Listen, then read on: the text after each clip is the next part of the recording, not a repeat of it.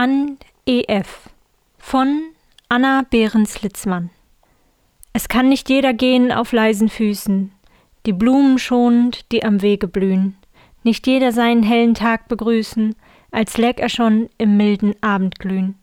Wir brauchen sie, die stark und rüstig streiten, in warmer Lebensfülle, frisch zur Tat, ob Silberfädchen ihrer Hand entgleiten, sie schaffen Gold und säen junge Saat. Und treffen sie in einer guten Stunde.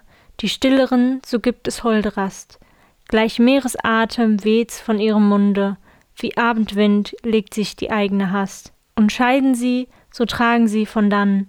In ihrem Herzen neuen hellen Sang, ob froh sie schafften, ob sie träumend sannen, sie beide grüßt der gleiche freier Klang.